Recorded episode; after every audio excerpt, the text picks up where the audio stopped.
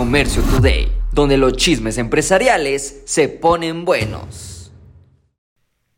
Hay trampa en la estafa ferrocarril. El gobierno COFESE investiga el transporte de la carga por prácticas anticompetitivas, como que le están dando eh, preferencia a ciertas empresas, a ciertas cargas y dejan algunas atrás. Esto no es justo, ya que el transporte a través del tren se ha llegado a elevar 128 millones de toneladas de carga en el último año y actualmente el 25% de la mercancía se transporta a través de lo que es el tren. Así que siempre donde hay dinero, pues también hay trampa. Y en México, pues son palancas a quien tú conoces y bueno, pues le va a facilitar el viaje a tu mercancía. Amazon estará invirtiendo mil millones de dólares en su fondo de transporte, logística y tecnología, y todo con el afán de ahorrar dinero.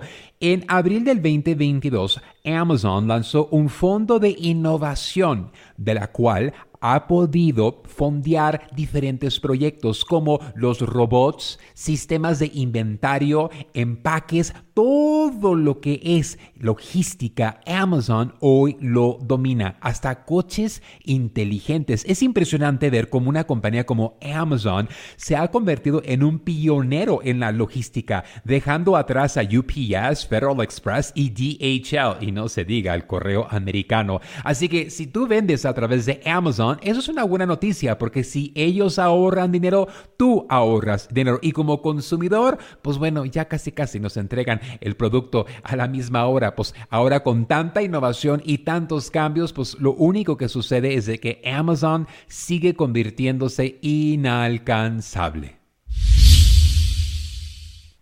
Sus muebles son casi desechables, pero sus tiendas ahora sí que son permanentes. IKEA está ampliando sus puntos de distribución Pickup and Go en Estados Unidos y también estará abriendo tiendas completas en Texas, Atlanta y dos en Los Ángeles, California. Muy interesante como algunas empresas que se dedican a artículos del hogar como Wayfair la están pasando muy difícil y cómo es posible que IKEA esté creciendo. ¿Sabes a qué conclusión yo llego?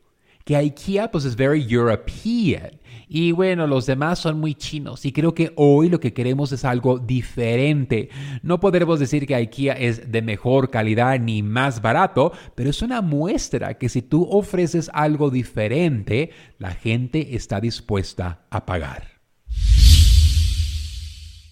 Tarde o temprano todos regresan. Bueno, eso es lo que dice Netflix, que acaba de anunciar que ha añadido más de 13 millones de suscriptores. Después de un aviso que habían tenido un gran bajón, pues bueno, hoy en día cuentan con más de 268 millones de suscriptores pagados. Sus acciones están teniendo una ganancia de más de 2 dólares. Muy interesante cómo es de que hoy la competencia tan severa, pero creo que Netflix es como Nike, nadie le va a ganar. Y creo que todos hemos ido, nos fuimos a Hulu, a Amazon Prime y a muchos otros lugares, pero mientras que Netflix siga produciendo buen contenido, creo que los usuarios seguirán pagando la mensualidad. Esto fue Comercio Today.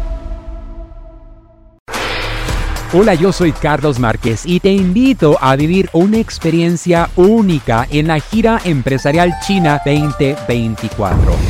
Descubrirás la esencia de la cultura china durante 13 emocionantes días en cuatro fascinantes ciudades. Aparte, tendrás capacitación de exportación, fabricación y temas mayoristas desde la gran muralla china hasta el encanto del paseo nocturno por el río Perla y la imponente Torre de Cantón. Cada momento será inolvidable. Salimos desde Los Ángeles, California, el día 24 de octubre al día 7 de noviembre. Un viaje redondo con todo incluido. Vive la mejor experiencia empresarial y turística de tu vida. Inscríbete ahora en giraempresarial.com o comunícate al 888 286 3131